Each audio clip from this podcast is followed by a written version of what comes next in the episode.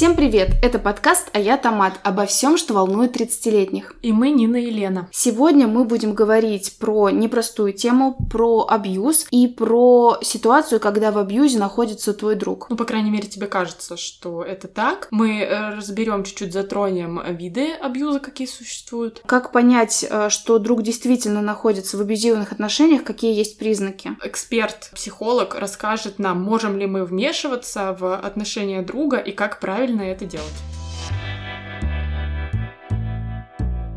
Так, ну что, сегодня у нас такая прям тема. Может быть, ты помнишь, нам, когда на день рождения нашего подкаста мы просили людей задавать нам вопросы, и один из вопросов был, на какую тему вы опасаетесь говорить, и мы с тобой отвечали как раз-таки, что э, одна из тем, на которую нам прям сложно, мы опасаемся говорить, это наша сегодняшняя тема э, про абьюз, про домашнее насилие, и действительно сложно об этом говорить по многим аспектам, почему-то про это сложнее даже говорить, чем про свою какую-то там интимную жизнь. Потому что практически практически у каждого в жизни был абьюз какой-то, какой-то ни было. Вот. И я даже читала статью, что вроде как какой-то процент количества, каждая третья женщина э, в нашей стране сталкивалась с тем или иным насилием. Ну, то есть там, опять же, мы будем раз, разграничивать, разные бывает насилие, не только физическое, но и там психологическое и так далее. И вот каждая третья женщина. То есть это довольно много. То есть мы сейчас, сколько нас сидит здесь в комнате, раз, два, и вот как это, знаешь, повернуться, кто третий, это вот тык получается. Ну, то есть действительно это есть, и это очень сложно сложно переживать. Да, и, наверное, еще сложно то, что вот люди нашего поколения и старше, наверное, те, кто младше, уже не так, а мы же совершенно недавно поняли, что это ненормально,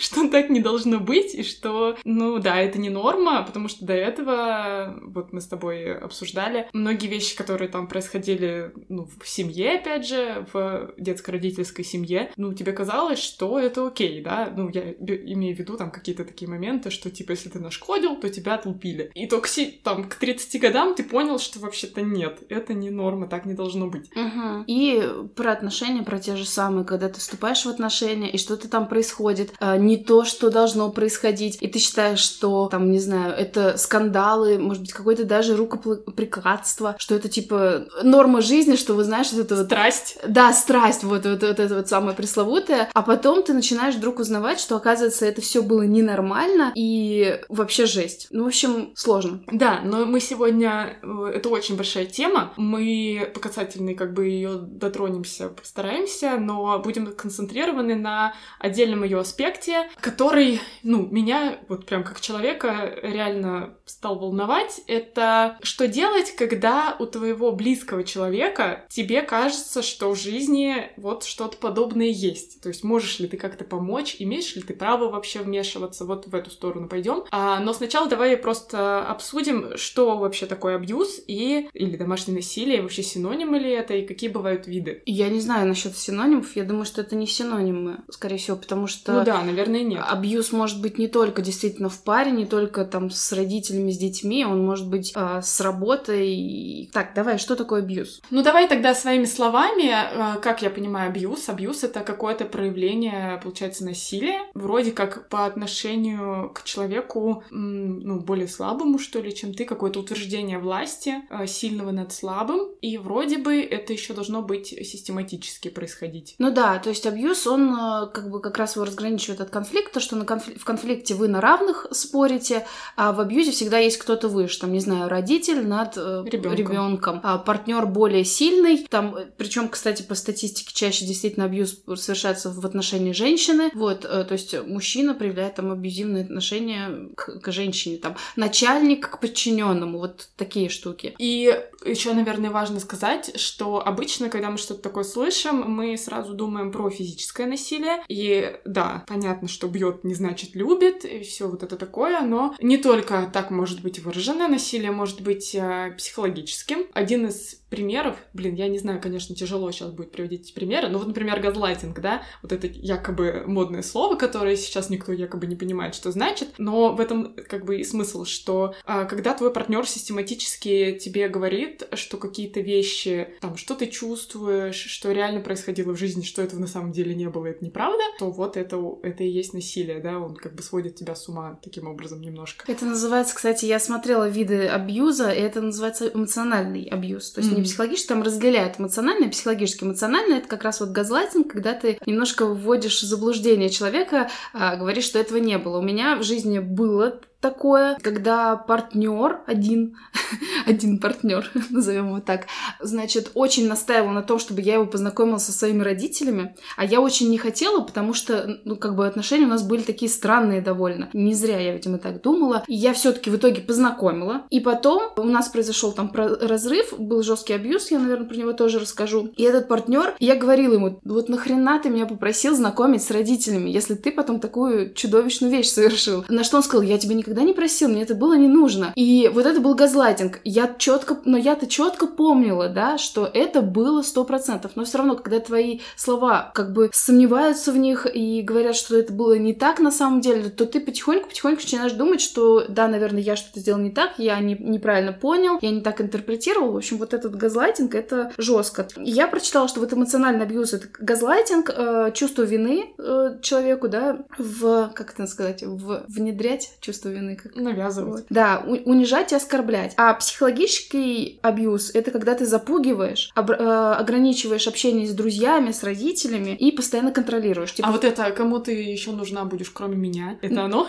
Это, я думаю, психологически как раз, ага. потому что ты... А еще я знаю, есть вот такие фразы стандартные, даже я их слышала в свой адрес, э, что да ты неправильно поняла, да ты какая-то слишком чувствительная, да я ничего плохого не хотел, что ты тут плачешь, плачешь, да ты заколебала плакать, какие-то такие вещи. И еще есть абьюз экономический, который, да, да. который вообще на самом деле, мне кажется, присущ ну, всем э, семьям, наверное, ну ладно, нельзя говорить обобщать, но довольно распространена экономический абьюз в системе ценностей нашей... Патриархата? Да, да, вот я не знала, как это сформулировать, Лена, подобрала эфемизм.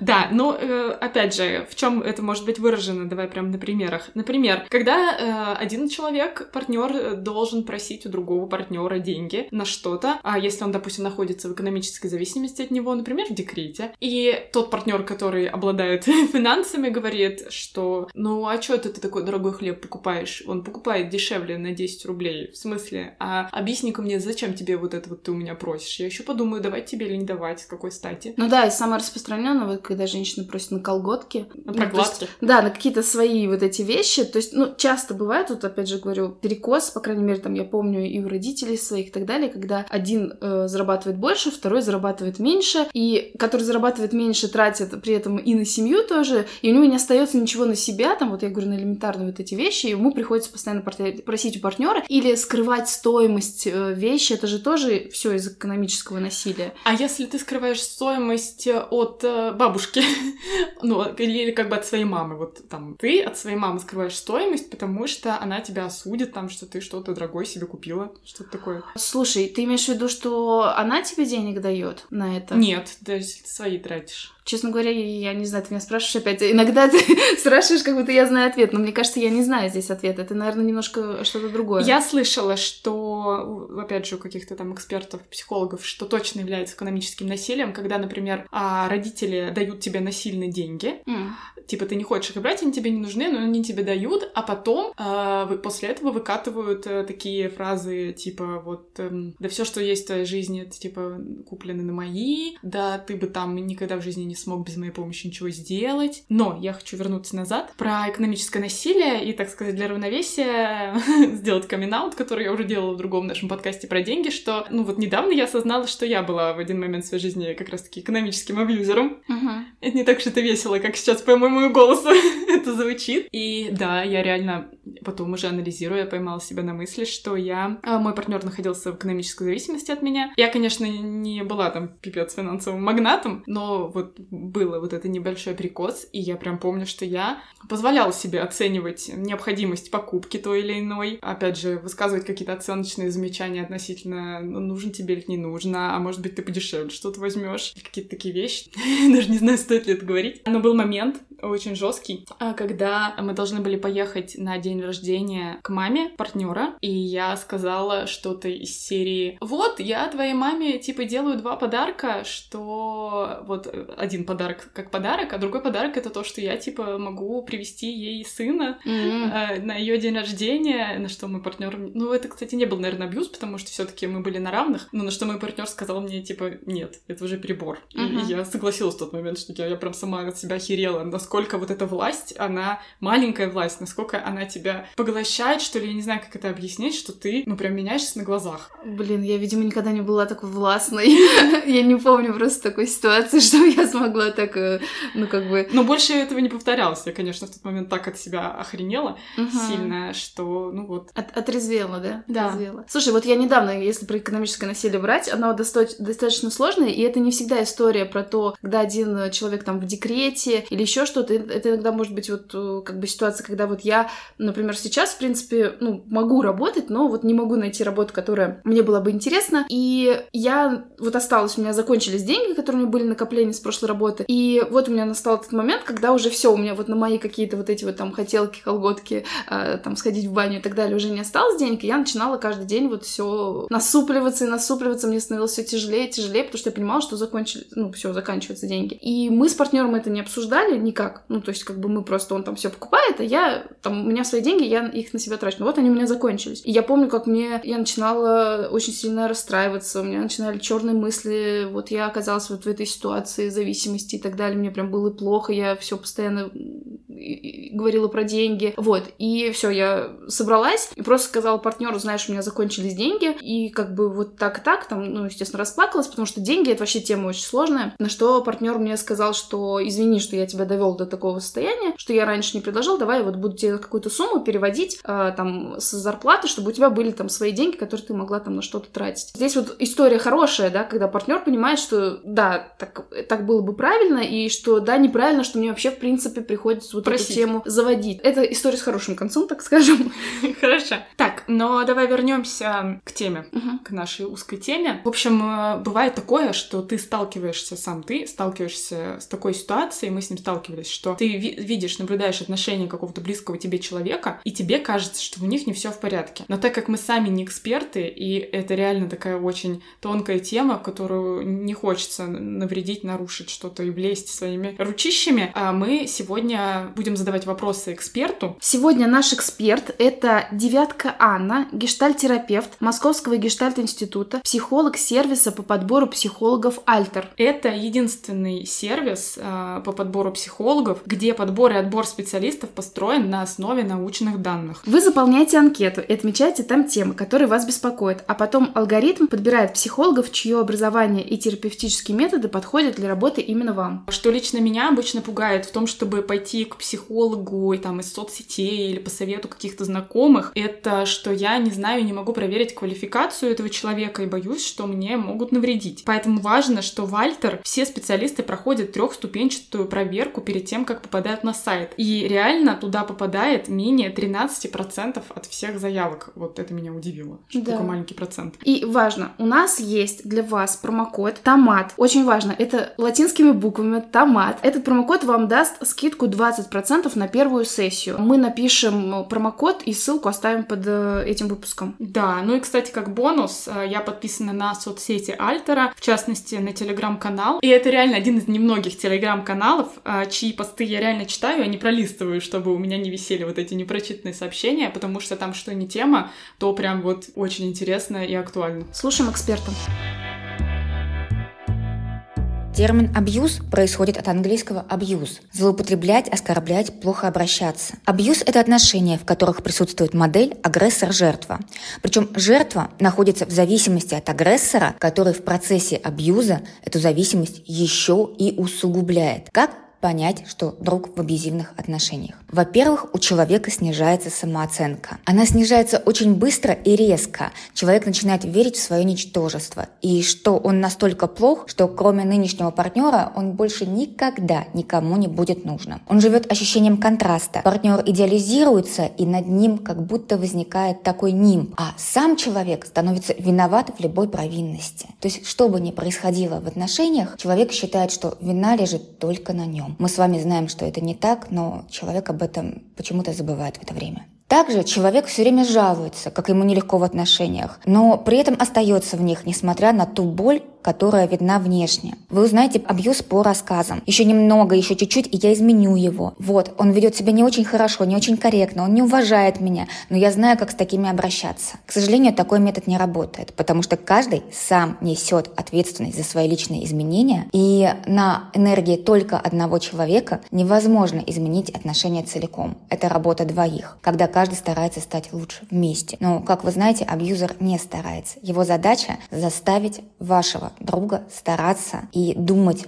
что есть такая недостижимая морковка, счастье перед, перед ним на удочке, что если он будет бежать слишком быстро, а если он будет слишком сильно стараться, то он рано или поздно эту морковку счастья получит. Но это все обман. Никогда он не получит счастье. Всегда будет чувствовать себя немножечко не до, не, не до заслужившим это счастье. Тогда счастье не может быть полным. С абьюзером люди чувствуют себя постоянно на испытательном сроке, как на новой работе, и должны заслуживать любовь абьюзера. При этом человек чувствует себя отжатым, истощенным, жалуется на слабость, беспричинную ломоту в теле, головную боль. У психологов э, головная боль всегда является признаком сдержанной агрессии. Когда человек чувствует, что что-то происходит в его жизни не так, но не может это сам для себя распознать, оцифровать, перевести в речь. Он чувствует, что что-то не так на эмоциональном телесном уровне, но с точки зрения интеллекта себя успокаивает и говорит, все будет хорошо, все будет в порядке, не переживай, все прекрасно. Возникает изменение в весе, и от стресса начинает портиться кожа и волосы.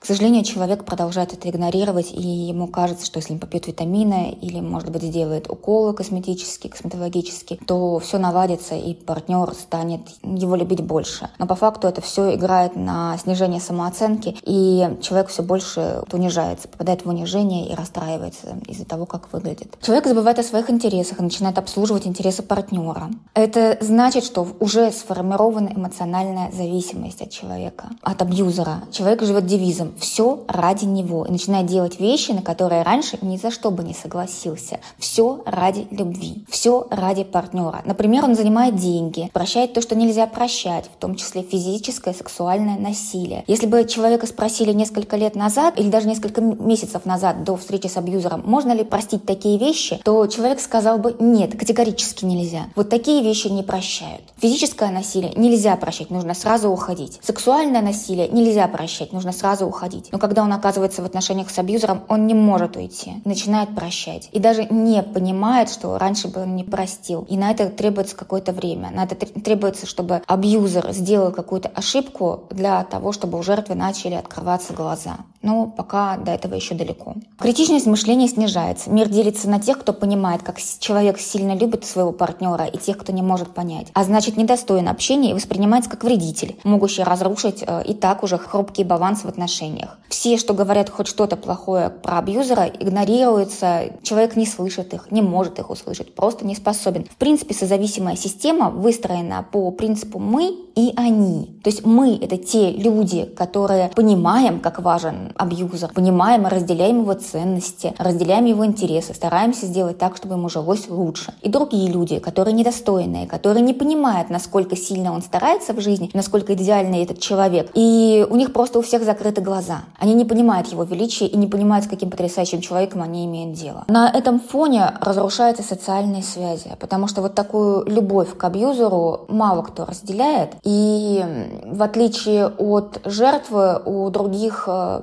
сохраняется критичность мышления, глаза по-прежнему открыты, они по-прежнему видят несостыковки и чувствуют бессилие и какое-то такое раздражение в контакте с э, жертвой, потому что пытается объяснить, что что-то не так. Но жертва говорит, нет, нет, нет, все так, он замечательный. Поэтому люди отходят на безопасное расстояние, человек остается в одиночестве ради любви, рушатся его социальные связи. Стоит еще отметить эмоциональные качели, на которых находится человек. Вот если вы видите, что ваш друг живет мыслями о том, чтобы вот ему партнер написал, позвонил, и в этот момент он окрыляется, и вы не можете понять, что происходит, знаете, что дело в том, что человек находится в постоянном давлении, эмоциональном. И абьюзер его постоянно унижает, принижает, говорит, что не заслуживает его любовь. И вот на этом фоне любая толика любви, любое проявление нежности воспринимается в тысячу раз сильнее, чем у тех людей, которые находятся в здоровых отношениях. Просто-напросто, потому что э, даже на производствах используется такая техника мотивации сотрудников, когда сначала, например, людям отключают кондиционер летом, и они неделю живут в страшной жаре и находятся в некомфортных для себя условиях, их мотивация начинает как-то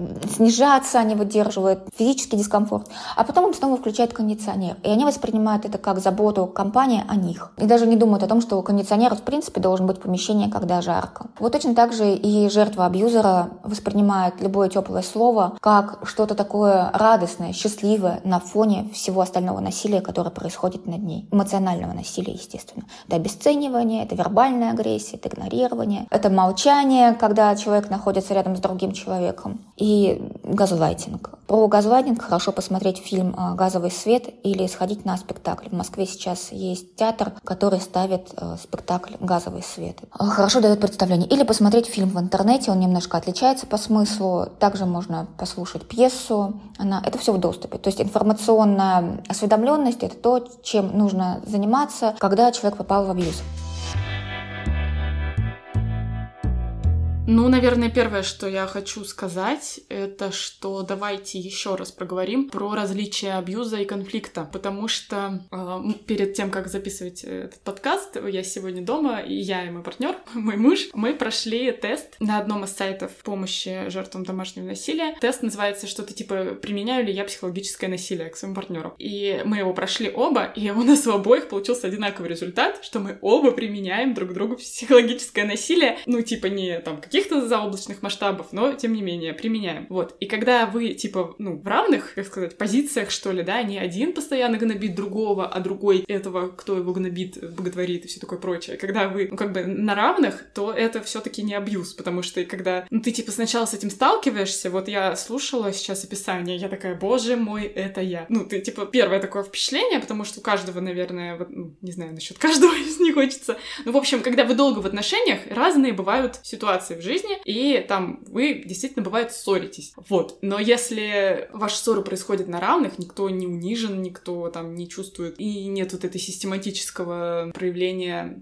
как бы сказать, власти одного человека над другим, то, наверное, это все таки не оно. Ну да. Или вы всех унизили, и вы оба властны, тогда это не оно. Нет, понятно, что это ненормально. Угу. Вот так вести себя друг с другом, но я просто к тому, что это, видимо, разные диагнозы Ну отношений. да, конечно. Ну да, ты все правильно сказала про то, что один сильнее, а я как раз, э, пока Анна говорила, я себе делала пометочки, просто вспоминая свои отношения, которые сто процентов были абьюзивные. Ну, вернее, как сказать? Там, наверное, может быть, мне повезло, что меня не удалось до конца дочморить, скажем так, не удалось выйти. У меня не было физического насилия, но было вот это как раз психологическое. Я четко помню про самооценку, что человек постоянно точил меня мыслями о том, что я вроде как такое ничтожество, что-то там не так делаю. При этом особенно человек любил выпить алкоголь, вот, и вот в эти моменты он мог особенно сказать какие-то неприятные вещи, а на следующее утро извиняться и говорить, что это просто все мне помутнение рассудка, все нормально, и ты продолжаешь думать, ну да, вот как бы так произошло, и то есть, ну как бы ты думаешь, что это нормально, действительно, то есть вот как раз про какие-то эмоциональные качели, которые она говорит, про то, что виновата, это вообще просто, видимо, это короночка, когда все любые ситуации в итоге поворачиваются тем, что ты оказываешься виноватым. И про внешность тоже, кстати говоря, о том, что ты так как не так выглядишь, а не пора ли тебе сходить в спортзал, а не пора ли тебе вот это делать. Ну, то есть вот все прям как здесь расписано. Ты сейчас прям говоришь, я такая сразу думаю, а не пора ли тебе пойти нахер просто? Мне? Ему. Но вот правильно сказала а, Анна о том, что сложно из этого выйти, что ты начинаешь как-то боготворить партнера, действительно в какой-то момент тебе кажется, что он умнее или больше разбирается, это ты какой-то там не такой. Но вот я, знаешь, что не могу согласиться по поводу друзей. Она говорит, что друзья тебе говорят, что партнер не такой, и... а ты не слушаешь его, да? У меня была обратная ситуация, когда у меня был очень интересный абьюзер, который постарался всех моих друзей опутать э, вот этими вот э, флюидами Паутиной. да, любви и дружбы. И те люди, которые были эмпатичные, с эмоциональным интеллектом и так далее, они поняли, что все это все это обман и лесть, а те, которые не очень, они под, ну, приняли это за чистую монету, хорошие отношения. И когда ты им говоришь, что, блин, этот чувак абьюзер, так это плохой, они тебе не верят. И это вроде как victim blaming, да, называется? Да, так. обвинение жертвы. Да, то есть они тебе не верят, что это возможно. Ну, это вот эти фразы, типа, если он такой плохой, почему ты от него не ушла? А что ты тогда это терпишь? Э, да ты сама виновата, может, ты что-то не то делаешь. Блин, я сейчас, вот сейчас, в 30 лет, когда я это слышу, мне, во-первых, сразу хочется очень сильно ругаться на этого человека. Но, опять же, мы с тобой дружили в то время, когда ты была в этих отношениях. И так уж, э, если наша тема сегодня про друга, именно в абьюзивных отношениях, я могу сказать, что вот сейчас, э, там, замечая у кого-то из своих знакомых, из подруг, чаще всего это действительно женщины, какие-то вот такие моменты, я сейчас уже знаю всю эту информацию, я понимаю, что это не норма. Но тогда мы были молоды. 25 лет. 24 даже, наверное. Даже 24, да. да. И я прям помню эту какую-то невероятную растерянность. То есть тогда-то я вообще еще ничего не знала про вот такую форму отношений. И, во-первых, сначала там тебе не нравится человек, потом ты видишь, что там твой близкий друг, которого ты любишь, вступает в отношения с этим человеком, и ты себя начинаешь убеждать, что, наверное, типа, твой друг не дебил. И как бы если он этого человека любит, то ты тоже должен постараться к нему нормально относиться, как бы не слать его в жопу. Вот. Потом начинаются странные моменты, когда твой друг тебе начинает говорить какие-то такие моменты, что, что у него что-то не... у тебя, получается, да, что-то не так с внешностью,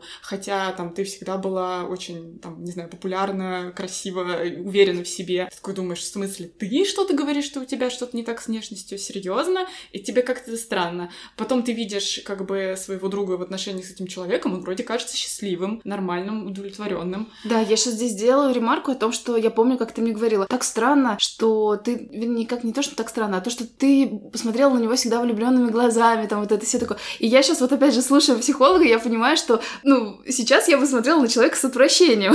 Да, что... да. А тогда ты действительно... Вот, и, э, ну, на месте друга это тоже довольно, типа, сложно, ну, как сказать, взять на себя вот эту ответственность э, и как бы говорить, да, мол, твой партнер отстой, давай-ка его бросай. Угу. Как бы ты не уверен, что ты имеешь право так вмешиваться. Но, как мы сейчас уже понимаем, выбраться из этих отношений вообще одному, во-первых, очень сложно, потому что ты в них погрязаешь полностью. И вторая, наверное, есть еще такой, не знаю, маркер, не маркер, почему вообще это сложно во всех отношениях, это что, насколько я понимаю, человек, находящийся в абьюзивных отношениях, он не особо-то еще и делится эпизодами а вот, э, вот этими абьюзивными, потому что стыдно, потому что ты, скорее всего, это я сейчас ну, как бы так думаю, потому что, скорее всего, ты предугадываешь реакцию, что, ну, типа, если ты об этом расскажешь, тебе скажут, что это не норма, а ты не хочешь, там, допустим, расставаться с этим человеком в этот момент. Вот. И, ну, реально можно пропустить, в общем, это я к этому.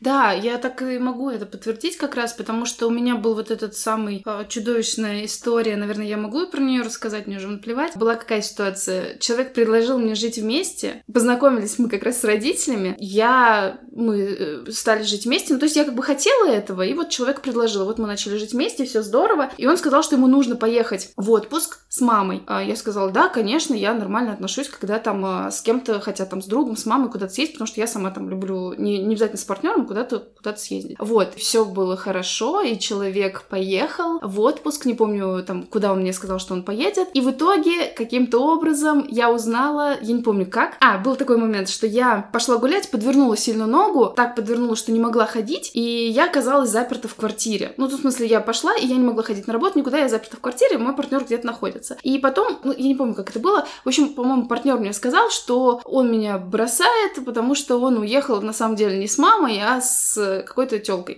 Вот. А я в этот момент нахожусь у него в квартире, не могу ходить, э, у меня нет возможности найти другую квартиру. Родителям я уже сказала, что я съехалась с этим партнером, то есть еще чувство стыда перед родителями, перед всеми родственниками, что, ну, как бы ты все равно там рассказываешь, что как-то это уже более серьезно. И я помню, что я никому, по-моему, не сказала, что конкретно произошло. Я просто сказала, что мы расстаемся. Тебе, по-моему, сказала, что мы расстаемся. Нет, не так было. Я помню, я тогда жила в другом городе. Ночь, я сплю, ты звонишь, и я еще беру трубку, ты меня спрашиваешь, ты спишь? Я такая сплю, и ты такая, ну ладно тогда. Но, видимо, я каким-то шестым чувством почувствовала, что что-то не ок, и я тебя спрашиваю, что случилось, и ты мне говоришь, вот этот человек мне сейчас позвонил и сказал, что он там с другой женщиной, и меня бросает. И ты был, и ты плакала.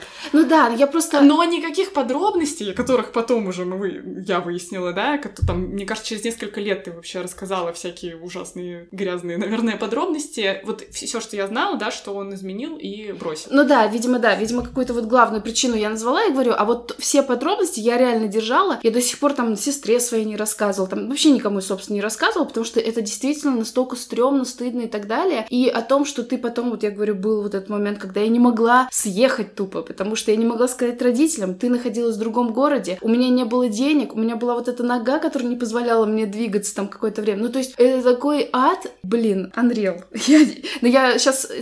Круто, что я сейчас могу вспоминать, и у меня нет никакого вот э, этого mm-hmm. чувства, кроме как то, что меня тошнит. Передать привет абьюзеру, если ты слушаешь, то помни. Хорошо, а, давай тогда вернемся и продолжим э, запрашивать нашего эксперта. Если ты друг и ты видишь, что что-то не так, ты имеешь право вообще вмешиваться? И что можно сделать, чтобы помочь твоему другу? Можно ли вмешиваться и как правильно это делать? Вот сейчас мы более подробно перейдем к информационной осведомленности, но Начнем с того, когда можно вмешиваться. На ранних стадиях, безусловно, да. Когда вы видите, что ваш друг только-только зашел в эти отношения, это первый месяц отношений приблизительно, пока жертва не увязывала целиком, можно высказывать свои опасения, присылать видеоролики, подкасты и статьи по теме. Это называется информирование, расширение кругозора и психопрофилактика. Психопрофилактика – это отдельный вид э, психологии.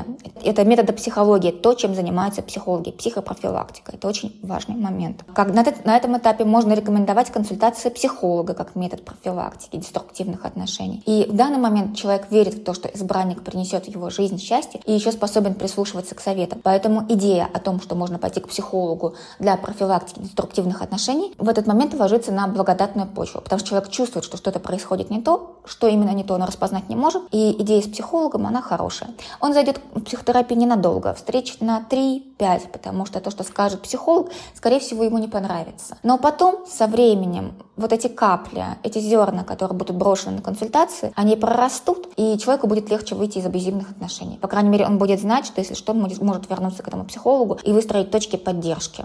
Но чем дальше друг или подруга находится в ситуации насилия, тем больше повреждается внутреннее «я». И тем меньше человек слышит окружающих. Ему становится бесполезно говорить «займись собой, полюби себя». Абьюзер поглотил часть личности жертвы, и разрыв с ним, любая критика в его, в его адрес, а, в сторону абьюзера, естественно, расценивается как предложение отрезать кусок себя. В этот момент человек не слышит и бесполезно что-то делать. Поэтому в этот момент можно находиться только рядом и ждать, пока абьюзер совершит ошибку, а он ее совершит рано или поздно. Он либо переключится на другую жертву, либо сделает что-то такое, что человек ну, просто расценит как предательство. И это что-то выйдет из картинки идеального представления об абьюзере, и человек начнет задумываться, что-то не то. Включится критичность мышления. И в этот момент важно, чтобы он был не один в этой ситуации, чтобы не было ощущения беспомощности, чтобы был хоть кто-то один рядом.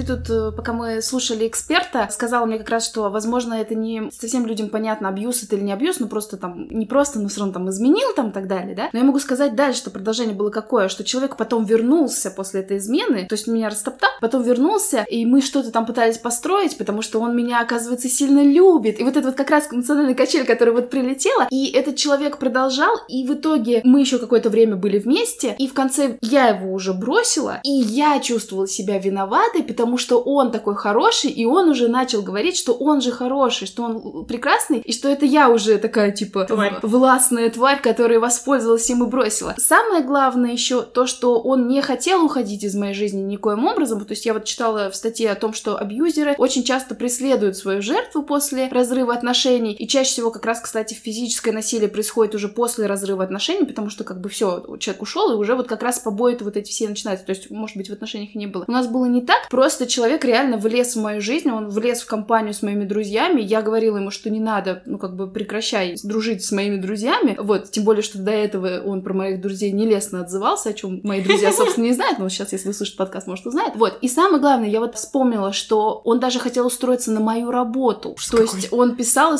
там говорил, а, что вот вспомнила. есть вакансии, можно я устроюсь, для меня это, то есть, то есть вот это преследование, оно может быть не физическим, а вот каким-то, знаешь, вот... Это сталкинг. Спрут какой-то, вот, который который входит в твою жизнь и не оставляет тебя. И я тогда чувствовала себя виноватой, потому что, ну, вот он хороший же, вроде как вот, и это я уже такая плохая. То есть все равно вот эта абьюзивная херня, она продолжалась. Мне тогда, как девочке, такому божьему одувану, которой не было на тот момент а, еще никогда отношений, я вообще тоже была сбита с толку, потому что, ну, типа, в моем э, мире фантазийном измена — это то, что не прощается, при этом э, вы потом опять продолжили эти отношения, я вообще не понимала, как себя вести, потому что, с одной стороны, это вроде мудак, а с другой стороны, ты продолжаешь с ним отношения, что делать, что делать. И еще, что я хочу сказать, что там из всех статей, которые я прочитала на эту тему, часто такое бывает, когда жертва насилия рассказывает своим друзьям, может быть, родителям или кому-то о том, что с ней происходит, а в этот момент ей родители говорят, так это ничего страшного, ну подумаешь, ну потерпи, ну там, допустим, если есть дети, то ради детей нужно сохранить семью, а бьет, значит, любит, а ничего такого, ну подумаешь, там это вообще не считается, там какая-нибудь, не знаю, пощечина. Вот. И я помню, что там несколько лет назад, довольно большое количество лет назад, э, я со своей подругой, начитавшись вот этих статей, мы с ней, типа, принесли друг другу клятву, что если вдруг одна из нас другой расскажет о каком-то таком случае, ну, мы, по-моему, про физическое насилие говорили, то вторая обязана ей сказать, что это ненормально, что, типа, так не должно быть, надо что-то с этим делать и уходить оттуда. Ну да, это вроде называется нормализация насилия, когда считают, что это нормально. И это действительно есть, потому что даже, там, не знаю, опять же, во всех медиа и так далее говорят, что вот, мужчины полигамны, да, они изменяют, но это вот их природа, Лена сейчас разрывает, но я цитирую, а не этот. И хочешь не хочешь, а в голове у тебя остается, ой, мужчина полигамны, да, это их природа. И то есть как бы ты тоже нормализуешь какие-то такие вещи, а уж про физическое насилие и про все такое, ну, действительно, оно есть вот это, вот эта поговорка бьет, значит, любит. Кто ее придумал?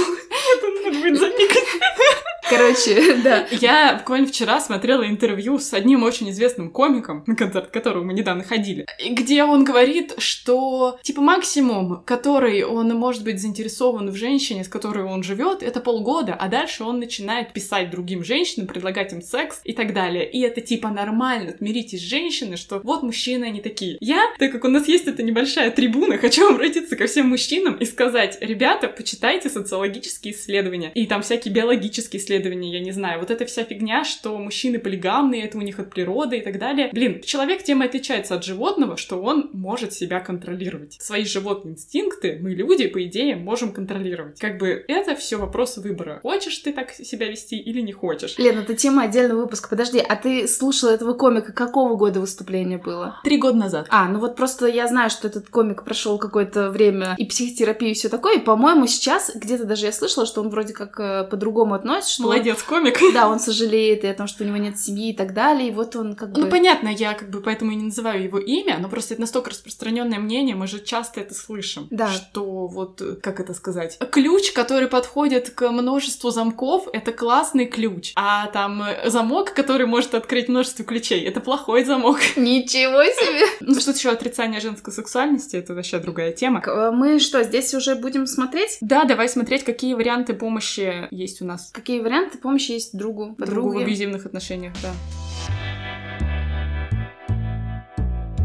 Чем можно помочь другу или подруге в абьюзивных отношениях? Какие варианты помощи можно рассматривать? Ну, во-первых, давайте подумаем о том, что друг или подруга, которая рассказывает вам о своей ситуации, вызывает у вас э, очень сильные эмоции в резонансе. И слушатели часто не выдерживают, начинают засмеивать и отгораживаться от чудовищной информации, которую им говорят. И не на автомате защищают свою психику и говорят, ты преувеличиваешь, не может быть так ужасно. Но просто потому, что человек рассказывает, не укладывается в голове. Так нельзя делать, так нельзя с тобой поступать, хочется сказать. Но у человека не хватает эмоциональных ресурсов, особенно если человек не находится сам в психотерапии и не может, не умеет управлять своими чувствами, поэтому воспринимает вот ту информацию, которую рассказывает друг или подруга, как травмирующую для него. Поэтому пытается отгородиться. И возникает такой, знаете, истерический смех немножечко, когда человек рассказывает, и в ответ какой-то вот истерический смех, истерическое засмеяние, какая-то нелепая вот эта глупая улыбка на лице возникает. И никому не понятно, что происходит. Понятно, что это реакция на ужас ужас от этой ситуации. Но люди не могут распознать свои, свои вот эмоции в этот момент.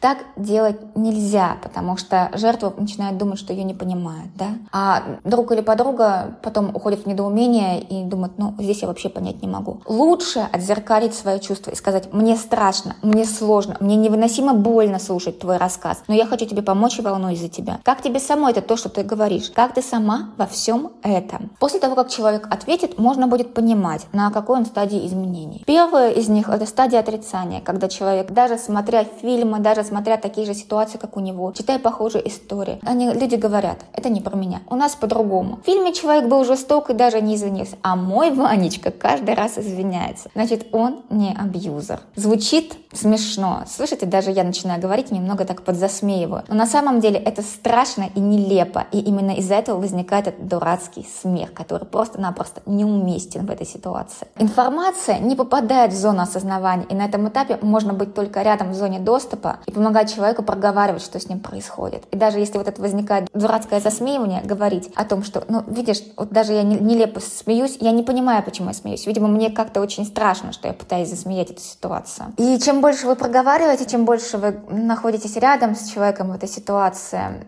тем больше он разбирается, тем больше он начинает смотреть на нее немножечко сверху, со стороны. Потому что психика развивается в контакте с другими людьми, поэтому так популярна психотерапия. Но здесь важно беречь себя и здраво оценивать свои силы. Потому что человек находится в травмирующей ситуации. Психологов учат находиться рядом с людьми в травмирующей ситуации. Если вы не психолог по профессии, вам будет сложно. И лучше бы эту работу делал психолог. Но на данном этапе человек верит, что у него все в порядке, он сам справится. Поэтому он не пойдет к психологу, как бы вы его не уговаривали. Может быть, он зайдет в групповую терапию. Возможно. И то там мотивация будет не разобраться с тем, что он в абьюзе или нет, а в том, чтобы ну, лучше научиться отношениям. Вот с этой мотивацией он может зайти в групповую терапию. Но с тем, что он находится в абьюзе, он пока работать не готов. Он не понимает, что он находится в абьюзе. В тот момент, когда у человека возникает первое понимание, что он, и он вам говорит, что что-то не то, кажется, что-то не то. Кажется, я нахожусь в какой-то страшной ситуации, я не понимаю, как я сюда попал, почему я такое терплю. А, это значит, что вот те зерна, которые были заложены раньше, они проросли. И человек начал включать критическое мышление. А также это значит, что абьюзер ослабил хватку и переключился на кого-то еще. Или же сделал что-то такое, что уже совсем за гранью жертвы, и жертва понимает, что вот это уже too much, это уже совсем нельзя. Так делать нельзя категорически. Нимб, сияющий над головой насильника, померк, и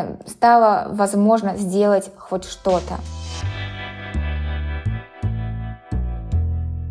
А если ты со стороны видишь, и человек к тебе не обращается, угу. мы не знаем. А вот она говорит, информировать. То есть смотри, например, дать послушать наш подкаст. как вариант, как вариант. Она говорит о том, что э, нужно, чтобы люди, которые это пережили и уже могут называть это своими именами, ну, по факту, вот я сейчас это пережила, и я могу называть это своими именами. Вот я рассказываю, и если человек послушает и узнает, что вот это такое бывает, и вот оно, какие стадии проходят, какие этапы, какие выводы из этого выходят, может быть, это поможет. То есть единственное, что ты можешь, это окружить человека как какой-то вот этой информацией. Угу. Ну да, чтобы он, ну, типа, нашел себя, там, может быть, какие-то признаки увидел, понял, что это ненормально как раз-таки. Да. И я еще могу сказать, что вот этот выход из абьюза, он происходит очень долго на самом деле, даже когда ты разрываешь отношения с человеком, ты можешь с ним продолжать эти отношения в каком-то виде, там, не знаю, каких-нибудь как дела, в какой-то поддерживаешь вот эти штуки, да. То есть все равно же вы же там какое-то время были вместе, ты что-то думаешь, что, может быть, ты где-то там не прав. Вот. И я могу сказать, что вот я, например, из своих абьюзивных вот этих отношений вышла, получается, с самого начала до самого конца прошло года три, наверное. То есть мы не столько встречались, я имею в виду. И последнее это было, когда я полностью удалила все контакты человека и заблокировала его, на что человек меня под конец такой обвинил. Вот уж не ожидала от тебя такого идиотства. То есть даже в самом конце человек, будучи такой типа хороший и вплетающийся в, в мою жизнь, продолжает вплетаться, все равно выбросил свою абьюзивную вещь. Это говорит о том, что, да, что он не изменится никогда. Нельзя изменить абьюзера. Я, кстати, сейчас вспомнила, ты говорила про то, что вот этот человек строился в, ну, как сказать, в систему твоих друзей, твоих социальных связей. И я помню, что был такой момент, когда вы уже расстались, но я, ну, там, поддерживали видимость хороших отношений. Э, этот человек мне написал с просьбой, что-то такая была странная просьба, о том сообщать, куда ты пойдешь, чтобы, типа, якобы он там не появлялся, чтобы тебя не расстраивать. На что я ему сказала, что это какая-то херня, и как бы я, ну, типа, я твоя подруга, и я нахожусь на твоей стороне в любом конфликте который может только произойти, и как бы что-то какую-то фигню ты меня просишь. И он мне что-то тоже сказал, что я какая-то... Я матом хочу сказать, я не знаю, как найти эфемизм.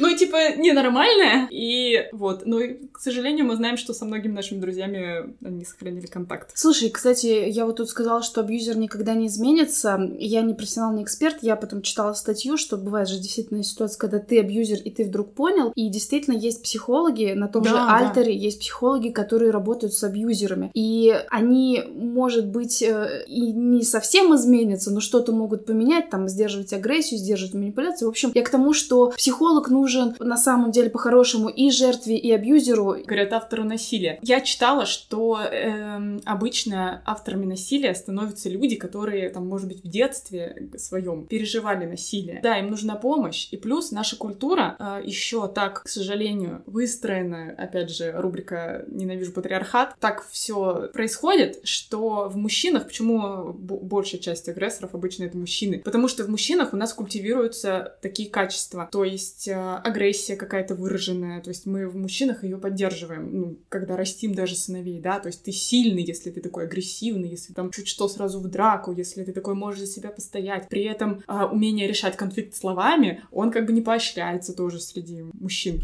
И в результате вот мы получаем вот эту вот парадигму, да, в которой потом вот эти вот агрессоры, ну, как сказать, вот эти сильные мужчины, они проявляют свою силу обычно не на таких же сильных людей, а на более слабых. И а, про внутреннюю мизогинию, или мизогинию, не знаю, как правильно поговорить. Что мы еще можем сделать для друзей? Вот Анна у нас как раз говорила, что, ну, типа, ты можешь быть рядом. И я, опять же, читала часто о том, что почему жертва не выходит из этих отношений. Часто у нее нет такой возможности, потому что она в нас такой э, паутине зависимости от агрессора. У нее нет жилья, у нее там, допустим, дети, у нее нет достатка, ну, как сказать, заработка, да. И что вы можете сделать? Это вы можете, я слышала такую формулировку, да, давайте, типа, женщины все будем друг другу сестрами, и якобы у каждой женщины должно быть как минимум три женщины других, которые, как бы, вот, вот эта вот устойчивая конструкция, допустим, сестра, подруга и мама, которые, если у тебя в жизни происходит какая-то херня, ты можешь к ним обратиться, и они там разрешат тебе у себя пожить, они посидят с твоим ребенком, пока ты там идешь в больницу. Давайте, женщины,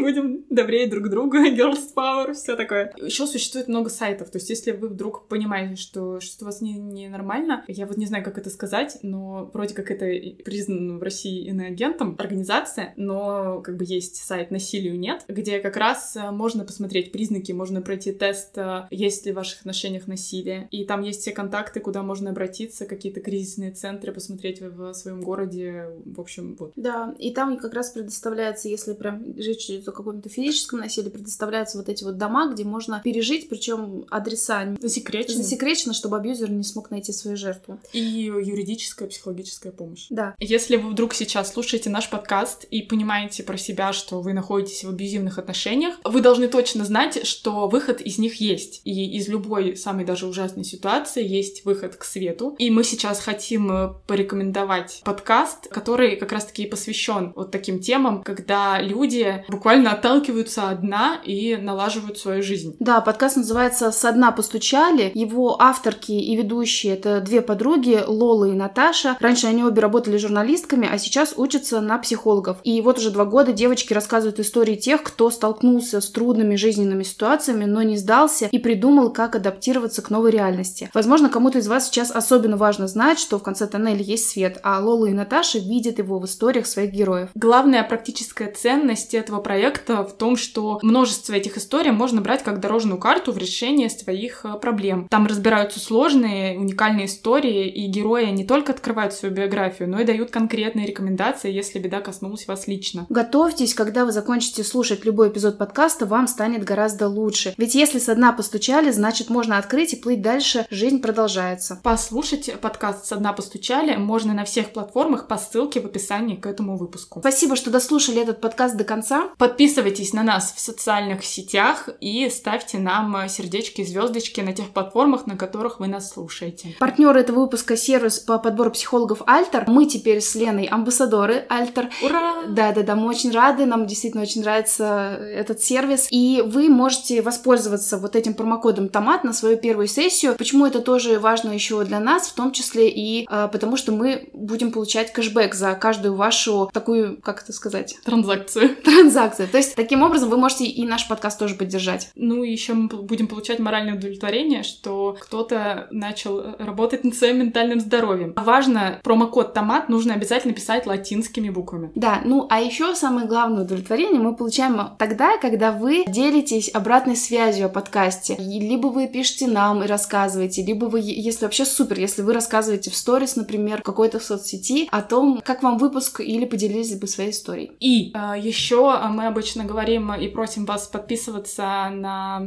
сервисы по поддержке материальной нашего подкаста Boosty и Patreon. Но в этот раз я хочу сказать, что, допустим, если у вас нет возможности или желания подписываться на регулярные какие-то донаты нам, то вы можете поблагодарить нас за какой-то отдельный конкретный выпуск. Такая функция есть на Boosty. Вы можете просто задонатить, например, вот за этот выпуск он вам понравился. Все, до встречи.